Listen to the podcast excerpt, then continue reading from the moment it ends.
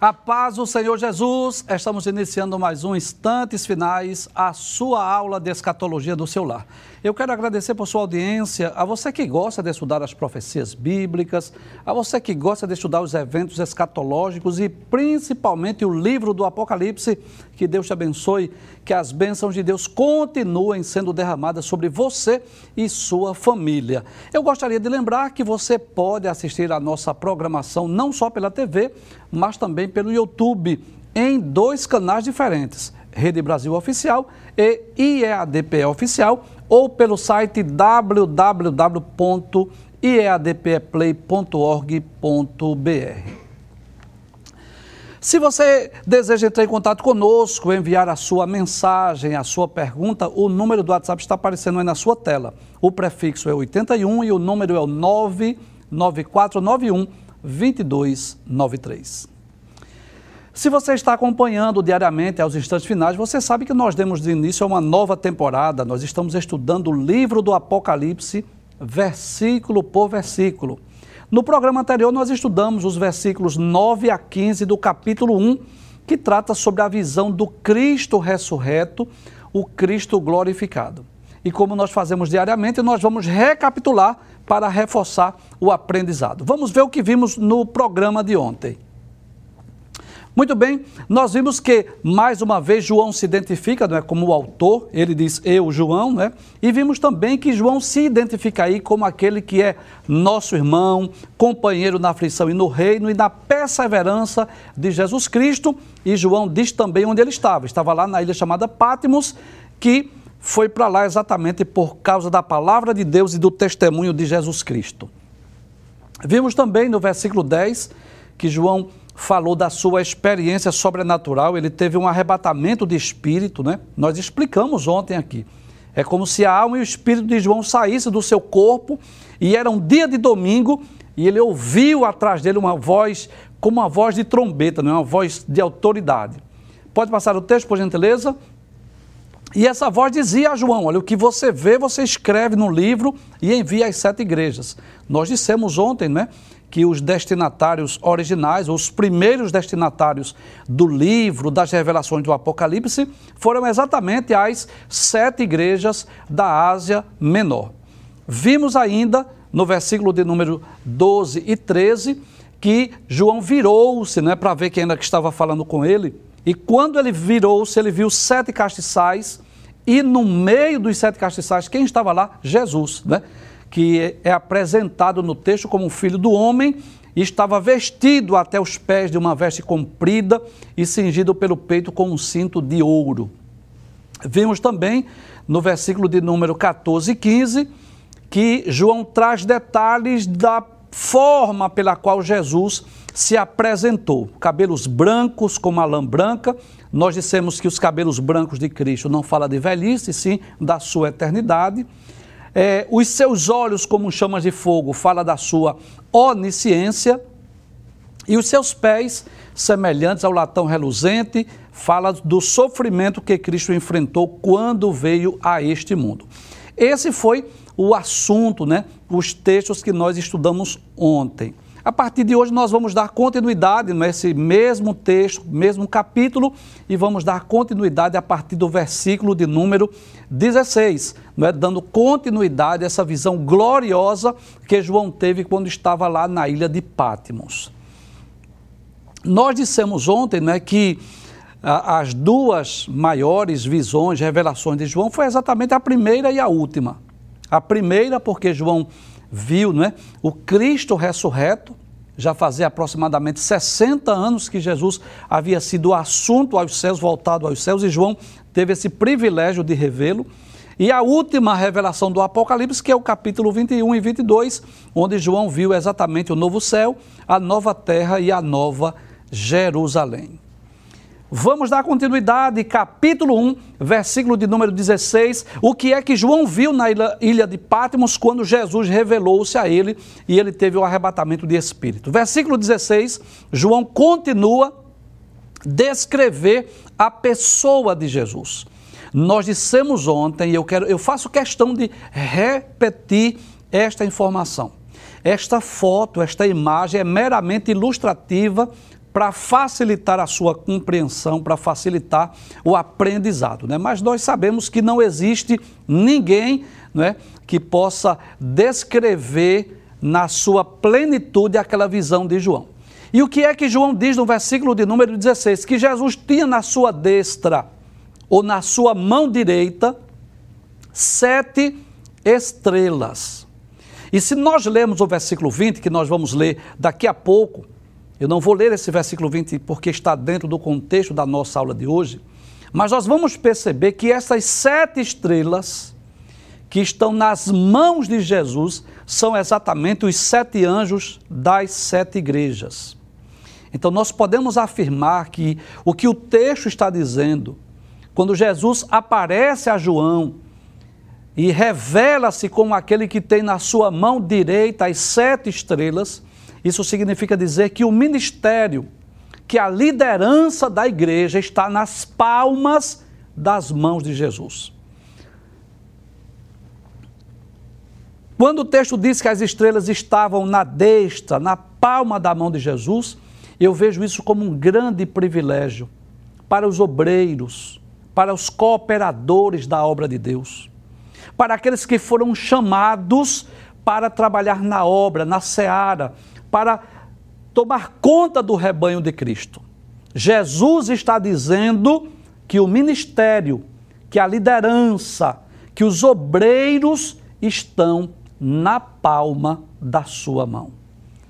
Mas não só isso, João diz ainda, no versículo de número 16, que da boca de Jesus saía uma espada aguda de dois fios, ou seja, uma espada afiada de ambos os lados.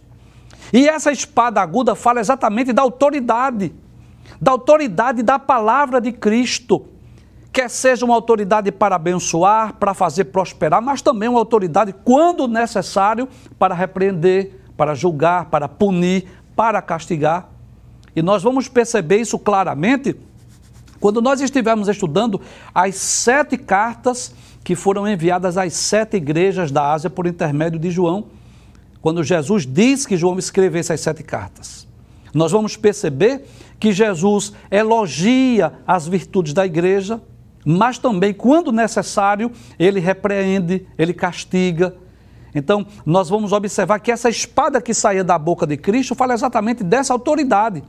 E isso nos faz lembrar o que está em Hebreus capítulo 4, versículo 12, que diz que a palavra de Deus é viva e eficaz e ela é comparada a uma espada né, de dois fios ou de dois gumes, uma espada afiada de ambos os lados, né, que é poderosa. Ela é tão poderosa, ela é tão penetrante, que ela vai até a divisão da alma e do espírito, das juntas e medulas, e é apta para discernir os pensamentos e as intenções do coração. Ainda no versículo 16, João diz: além de Cristo ter na sua mão direita as sete estrelas, e além de sair uma aguda espada de dois fios da sua boca, ele disse que o seu rosto era como o sol quando na sua força resplandece. Isso nos fala da glória, do esplendor, da majestade, do brilho dos olhos e do rosto da pessoa de Cristo. É interessante nós observarmos que João viu Jesus de diversas maneiras. Como João foi um dos doze discípulos, um dos doze apóstolos, como ele caminhou com Jesus durante três anos e meio, Jesus viu Jesus, Jesus é, João viu a Jesus, desculpe, João viu a Jesus como homem, não é? Durante o seu ministério terreno. Mas João viu também quando Jesus transfigurou-se, lá no capítulo 17 de Mateus, quando o, as suas vestes e o seu rosto brilharam. João viu também a Jesus quando ele estava ensanguentado, morto na cruz. João viu o Cristo pálido, né? Morto, né? Mas ele agora viu Jesus como nunca tinha visto. Porque pelo que vemos no texto, nós podemos perceber, perceber que a glória, que o esplendor, que a majestade do capítulo 1 de Apocalipse ainda foi maior, foi uma visão ainda mais gloriosa, não é, mais majestosa do que o capítulo 17 de Mateus, que foi a ocasião que Jesus transfigurou-se. Ele viu o, o Cristo em sua plenitude, em sua gloriosidade plena. Vamos ver o que diz o versículo de número 17. No versículo de número 17, João diz o que aconteceu com ele. Eu quero parabenizar a equipe de artes aí, viu? Então João diz que quando viu aquele brilho, né, aquela glória, aquele esplendor, aquela majestade, aquele Cristo vivo, ressurreto e o seu rosto brilhando como o sol, ele diz: quando eu vi, eu caí aos seus pés como morto. É como se João, diante daquela visão, né, diante daquela glória, daquela majestade, é como se João não suportasse o brilho, a glória, o esplendor daquela revelação. Né? Glória a Deus. Que privilégio para João né, ter esse arrebatamento de espírito e ver o Cristo ressurreto. E quando nós falamos dessa, desse, desse fato, né, João caiu como morto, isso nos faz lembrar que outros personagens lá do Antigo Testamento também tiveram experiências semelhantes, né? Por exemplo, se você puder, abra sua Bíblia. Em Ezequiel capítulo 1, versículo 28, o texto diz assim: Como o aspecto do arco que aparece na nuvem no dia da chuva, assim era o aspecto do resplendor em redor. Este era o aspecto da semelhança da glória do Senhor. E vendo isso, caí sobre o meu rosto e ouvi a voz de quem falava. Glória a Deus. Ezequiel é um dos profetas do Antigo Testamento, né? Que também teve visões gloriosas, sobrenaturais. Ele disse aqui que caiu sobre o seu rosto, né? Glória a Deus. Daniel também teve experiências maravilhosas, né? Privilégio. Que privilégio para esses homens. E nós um dia vamos ter a oportunidade de estar conversando né, com Daniel, com Ezequiel, com João, e eles vão poder contar para nós como foi essa experiência. Glória a Deus. Daniel, capítulo de número 8, versículos 16 e 17, Daniel diz assim: E ouvi uma voz de homem nas margens do Lai, a qual gritou e disse: Gabriel, dá a entender a, visão a este varão. E veio perto de onde eu estava, e vindo ele, Fiquei assombrado e caí sobre o meu rosto. Mas ele me disse: Entende, filho do homem, porque esta visão se realizará no fim do tempo. Então veja que Daniel também teve essa experiência. Ele teve outra, capítulo de número 10. Versículos de número 9 e 10, assim: Contudo, ouvi a voz das suas palavras, e ouvindo a voz das suas palavras, eu caí com o meu rosto em terra profundamente adormecido. Glória a Deus. E poderíamos citar ainda outras experiências, né? Bem conhecida lá no livro dos Atos dos Apóstolos, capítulo de número 9, quando Saulo de Tarso, que estava né, indo a Damasco para perseguir os cristãos, na estrada de Damasco teve um encontro com o Senhor Jesus. Capítulo 9, versículos 3 e 4 diz: e indo no caminho, aconteceu que, chegando perto de Damasco, subitamente o cercou um resplendor de luz do céu. E caindo em terra, ouvi uma voz que lhe dizia: Saulo, Saulo, por que me persegues?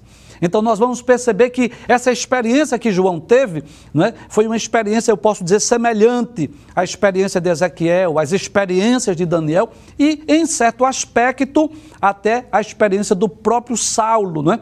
que diante da glória, diante do esplendor, diante da majestade, diante do brilho, ele caiu com o rosto no, no chão. Né? Vamos ver o texto mais uma vez. Ele diz: Quando o vi caí a seus pés como morto. Né? João disse: Eu estava como se estivesse morto. Mas o que acontece? Jesus não deixa João prostrado. Diz ele, ele que em Cristo pôs sobre mim a sua destra. Você sabe disso, que a destra é a mão direita, né? E Jesus disse assim: Não temas, eu sou o primeiro e o último, né? Então Jesus colocou sobre ele a sua mão direita. Jesus não deixou João lá prostrado, caído, mas pôde tocá-lo, colocou a mão direita e disse a ele: Não temas. Em outras palavras, Jesus estava dizendo: João, não tenhas medo. É bom lembrar, não é, que João já estava familiarizado com esta palavra de ânimo, com esta palavra de conforto que foi dita por Jesus.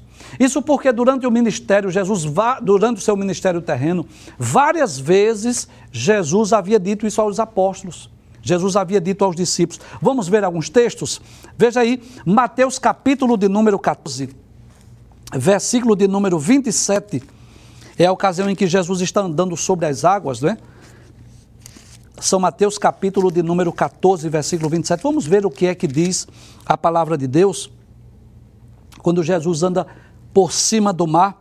Jesus, porém, lhes falou, dizendo: Tende bom ânimo, sou eu, não temais. Ainda no capítulo 17, versículo 7, que é a ocasião em que Jesus havia transfigurado na presença de Pedro, Tiago e João, quando apareceu Moisés e Elias, diz o versículo 7 do capítulo 17 de Mateus. E aproximando-se Jesus, tocou-lhes e disse: Levantai-vos e não tenhais medo. É, João também ouviu quando Jesus, no é, capítulo 5 do Evangelho escrito por Marcos, ele disse a Jairo, capítulo 5, versículo de número 36 do Evangelho escrito por Marcos, diz assim: E Jesus, tendo ouvido essas palavras, disse ao principal da sinagoga, que era Jairo: Não temas, crê somente. Então eu posso dizer que João já estava familiarizado com esta expressão, com esta palavra, ele já tinha ouvido outras vezes. O mesmo Jesus que havia acalmado os discípulos muitas vezes, dizendo: Não temas, agora diz a João: Não temas. Em outras palavras, João, não tenha medo, não se atemorize. E por qual motivo, por qual razão João não deveria temer? Nós vamos perceber que Jesus, ele revela pelo menos três motivos, três razões pelas quais João não deveria ter medo. Vamos ver? Vamos mostrar o texto mais uma vez? Primeira razão pela qual João não deveria temer. Jesus disse assim: Olha, eu sou o primeiro e o último. Isso fala de quê? Isso aponta para a eternidade de Jesus. Quando Jesus diz né, que é o primeiro e o último, como nós explicamos ontem, o Alfa e o Ômega, o princípio e o fim, ele estava dizendo que ele é o Criador, o sustentador e o consumador de todas as coisas. Se ele é o primeiro e o último, então ele é o Criador de todas as coisas lá no passado e aquele que vai restaurar, aquele que vai levar todas as coisas à sua consumação no fim, porque ele permanece o mesmo. Então, primeira razão, primeiro motivo pelo qual João não deveria temer. Jesus disse: Eu sou o primeiro e o último. Em segundo lugar, veja o que diz o versículo seguinte. Vamos ver o versículo de número 18. Jesus diz assim: E o que vive, fui morto, mas eis aqui estou vivo para todo sempre.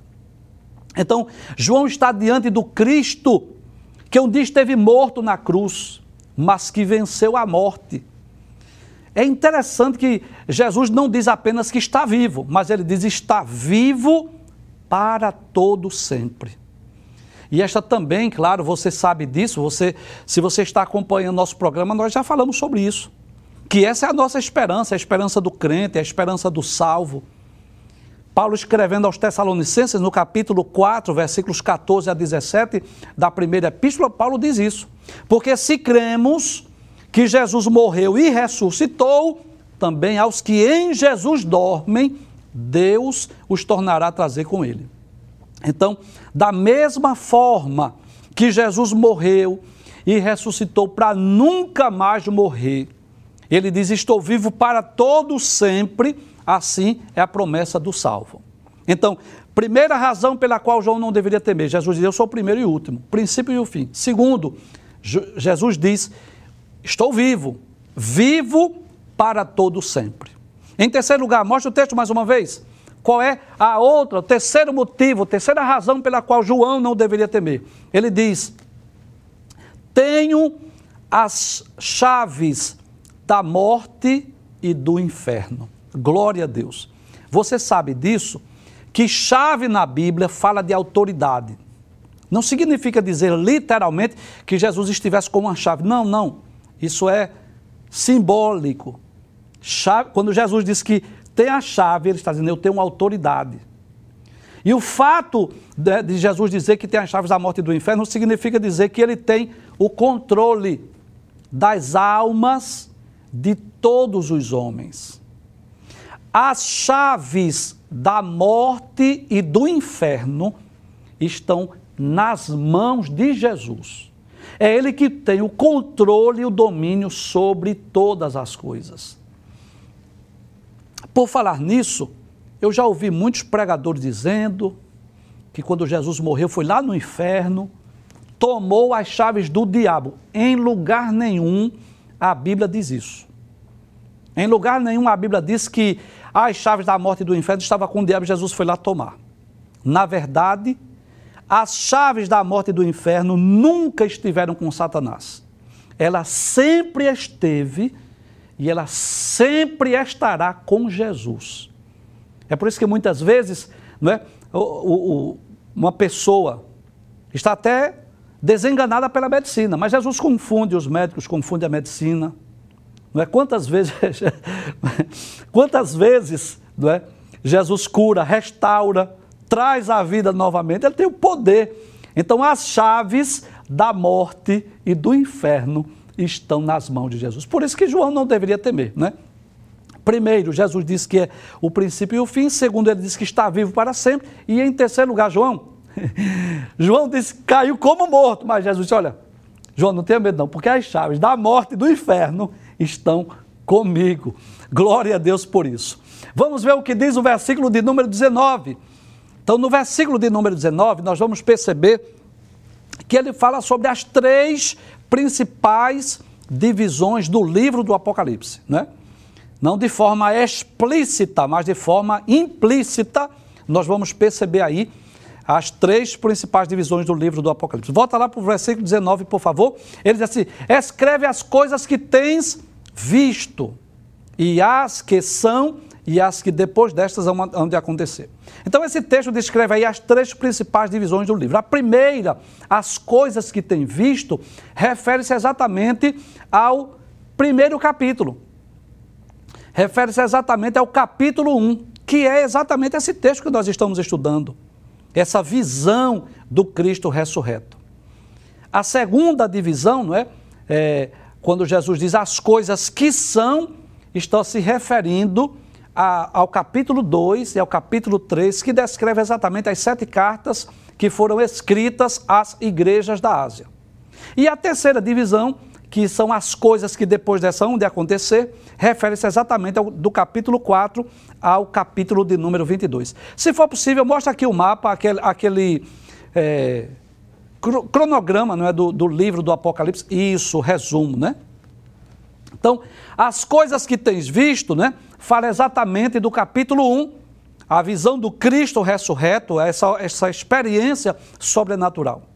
As coisas que são, capítulos 2 e 3, que é exatamente as sete cartas escritas às igrejas da Ásia Menor, que nós vamos estudá-las a partir da próxima semana, e as coisas que depois destas hão de acontecer estão exatamente do capítulo 4 ao capítulo 22, que é a maior parte do livro que trata-se de coisas futuras, de eventos escatológicos e que nós teremos a oportunidade de estudar com mais detalhe na próxima semana. Não é? Então, esse versículo de número 19 fala exatamente dessas três principais divisões do livro do Apocalipse. Finalmente, o último texto, o último versículo que nós vamos estudar hoje é o versículo de número 20, onde nós vamos aprender algo interessante é, no versículo 20. É que alguns símbolos já são explicados na própria Bíblia, no próprio livro do Apocalipse, pelo próprio Senhor Jesus. Veja o que diz o versículo de número 20. Então você sabe disso, que João viu o quê? João viu Jesus no meio dos sete castiçais. Diante daquela glória, não é? diante daquela experiência sobrenatural, ele viu o quê? Ele viu sete castiçais e Jesus estava no meio dos sete castiçais. E ele viu também que na destra, na mão direita de Jesus, havia sete estrelas. E observe que é o próprio Cristo que vai trazer essas revelações. Então, o que é que diz o texto? O mistério das sete estrelas que viste na destra, na minha mão, desculpe, que viste na minha destra, e dos sete castiçais de ouro. Eu, daqui a pouco eu explico. Volta para cá, por gentileza. Então, quando a Bíblia fala de mistério, nós devemos entender que pode referir-se tanto a algo oculto, algo inexplicável, que está além da compreensão humana, mas também pode referir-se a um segredo que foi revelado. Né? Então, por exemplo, existem coisas ocultas, existem mistérios na Bíblia que só a eternidade, só quando nós, estivermos no céu, é que nós vamos conhecer. Mas nem sempre na Bíblia os mistérios são ocultos. Em alguns momentos, em algumas ocasiões, os mistérios são revelados.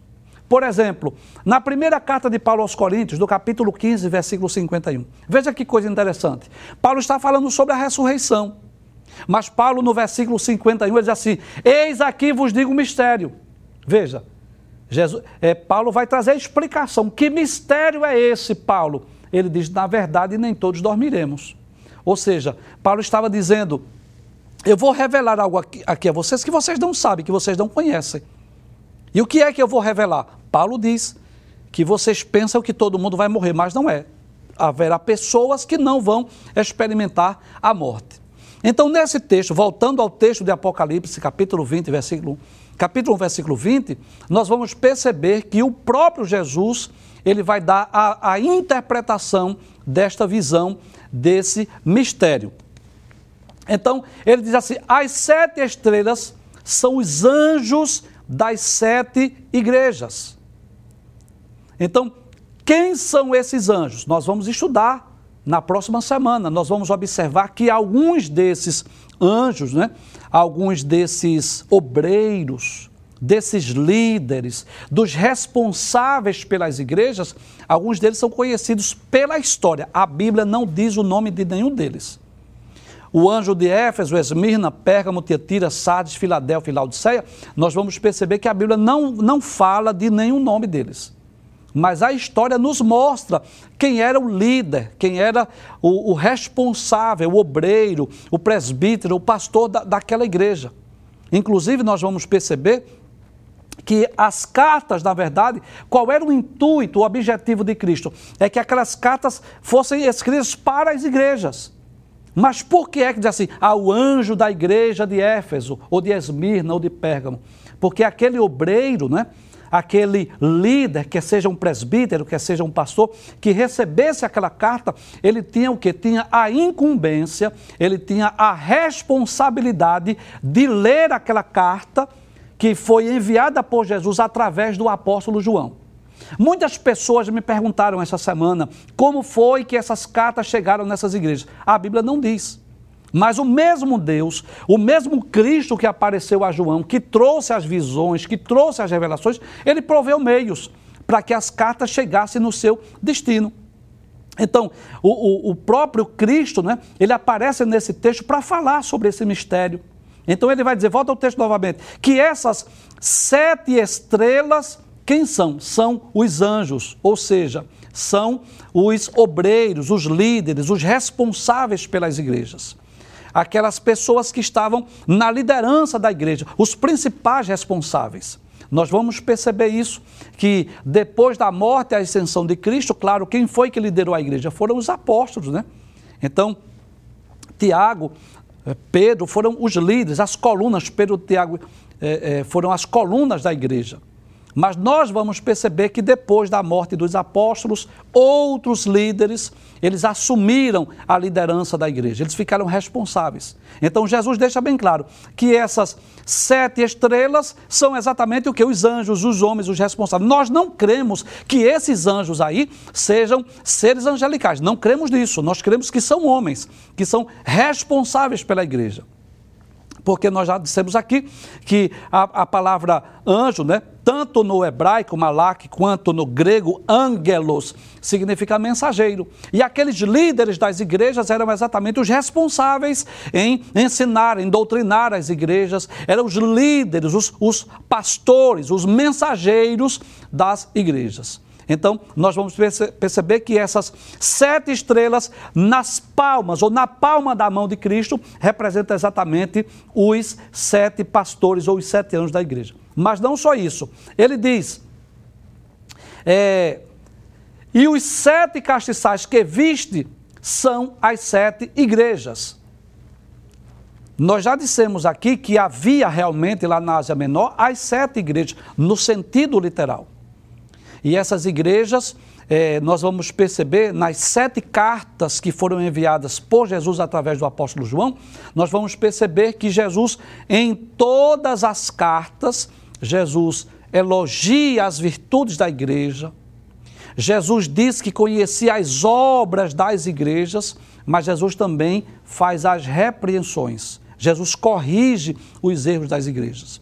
Então, quando João teve essa visão do Cristo ressurreto, que Jesus aparece exatamente no meio dos sete castiçais, há uma mensagem para todos nós, para toda a humanidade. Onde é que Jesus pode ser visto? Ele pode ser visto no meio da igreja. Então, os sete castiçais representam exatamente as igrejas da Ásia Menor, que eram, podemos dizer assim, as igrejas conhecidas naquela época, a quem se destinam essas cartas, a quem Cristo enviou as cartas para que servisse, claro, não só para aquelas igrejas, não só para as sete cartas, mas para as sete igrejas, mas também para cada um de nós, porque, como nós já dissemos, são igrejas proféticas e apontam também para os sete períodos da história da igreja no decorrer desses dois mil anos.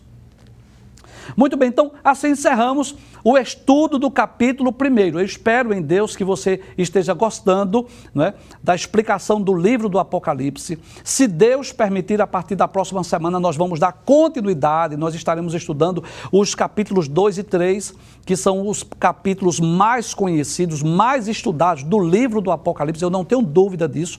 Dos 22 capítulos do livro do Apocalipse, os dois mais estudados, mais conhecidos, são exatamente os capítulos 2 e 3, porque tratam de questões práticas para a igreja. E se Deus permitir, nós estaremos estudando e dando continuidade ao estudo do livro do Apocalipse.